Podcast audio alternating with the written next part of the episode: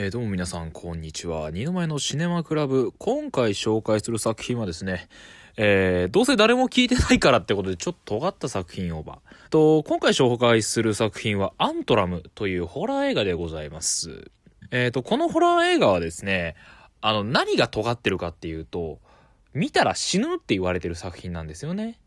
なので、放題もアントラム史上最も呪われた映画というタイトルになっております。そのアントラムという作品見たら死ぬと言われてるんですが、なぜこんな風に言われるようになったのかということなんですけども、まずですね、アントラムという映画、なんて言うんでしょうね、あの、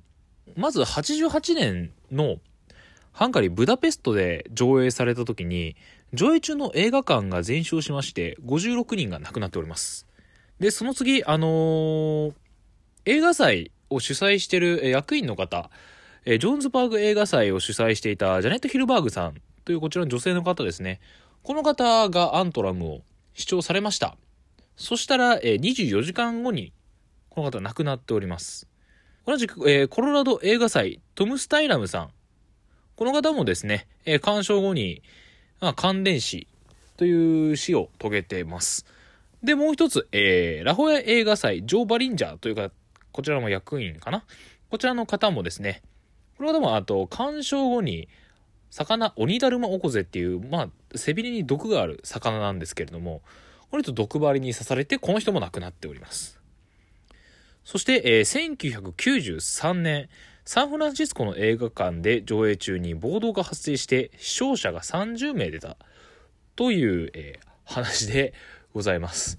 どうです？ゾクゾクしてきたでしょ？で、このアントラムと映画、1979年にアメリカで撮影された映画なんですね。死んだ愛犬の魂を弔うために地獄の扉を開いてしまった幼い姉妹を描くその映画には、映ってはいけない恐ろしいものが映り込んでいた。そして、それを上映しようとした者たちが次々と謎の死を遂げ、フィルムは行方不明となった。ドキュメンタリー作家であるマイケル・ライシーニとデビッド・アミトは、この伝説の映画を追跡し、そのついにその幻の 35mm フィルムを発見。関係者の証言とともに、ここにその驚愕の本編をノーカットで世界に公開する。で、この、まあ、あまりのこの曰くのつきっぷりに、えっ、ー、と、日本でもマスコミ試写会とか一般試写会も全部中止になっております。という映画を、えー、見ました。で、これあの、警告がやっぱり出てまして、警告、この映画を見てあなたの身に何か起きてもそれは自己責任です。この映画を見て何も起こらなければあなたは最高に強運の持ち主です。ということで、えー、これ見たの2月なんですけども、2月にちょっと運試しがてら行ってきました。で、この日もう1本見てまして、その時に見てたのが、えー、話題、アカデミー賞で話題になりましたね。1917。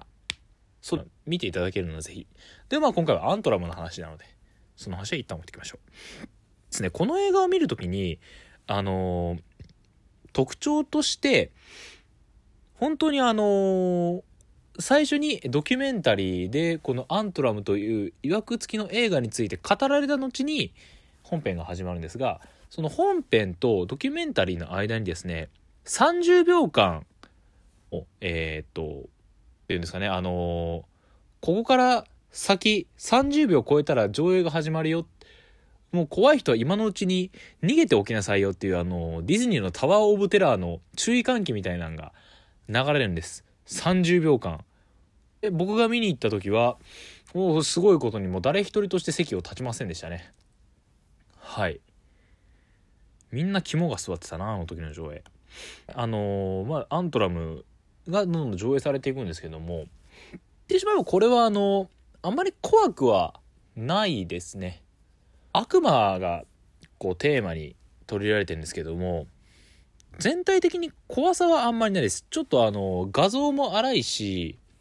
話もわけわかんないし、で、そういう不気味さはあるんですけども、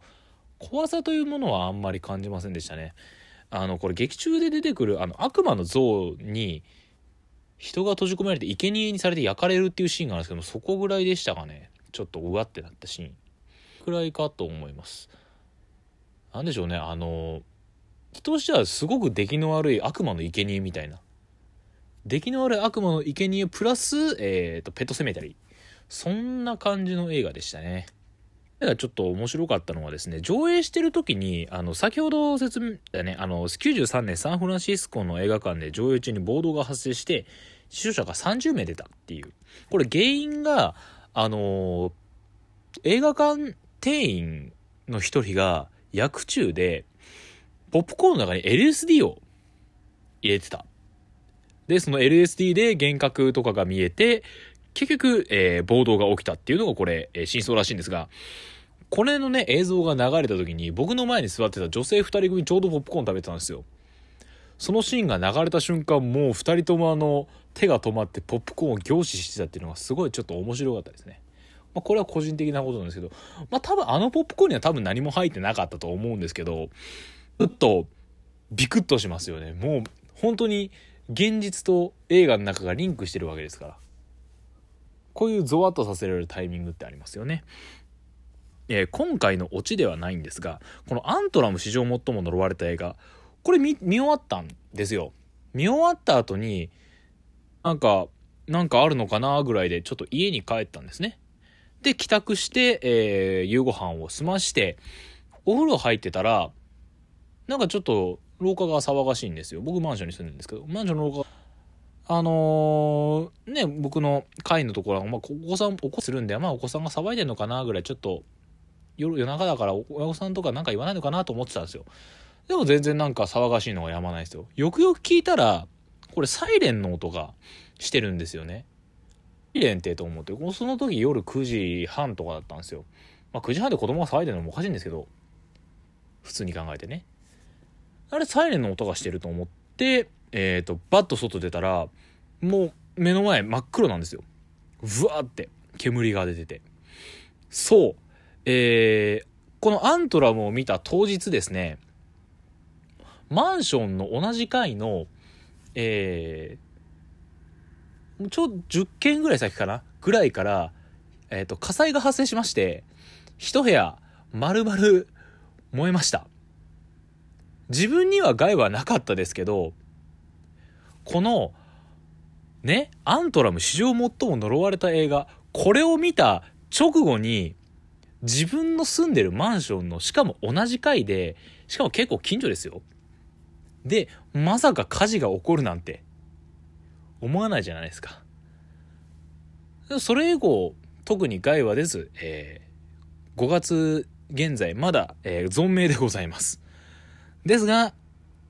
実なことを体験してしまうと、ちょっと信じざるを得ない。っていうのがこのアントラム、史上最も呪われた映画という作品でした。えー、信じるか信じないかは、あなた次第です。さて、今回のシネマクラブ、これ、えー、今回終わりたいと思います。それではお相手は二の前でした。どうもありがとうございました。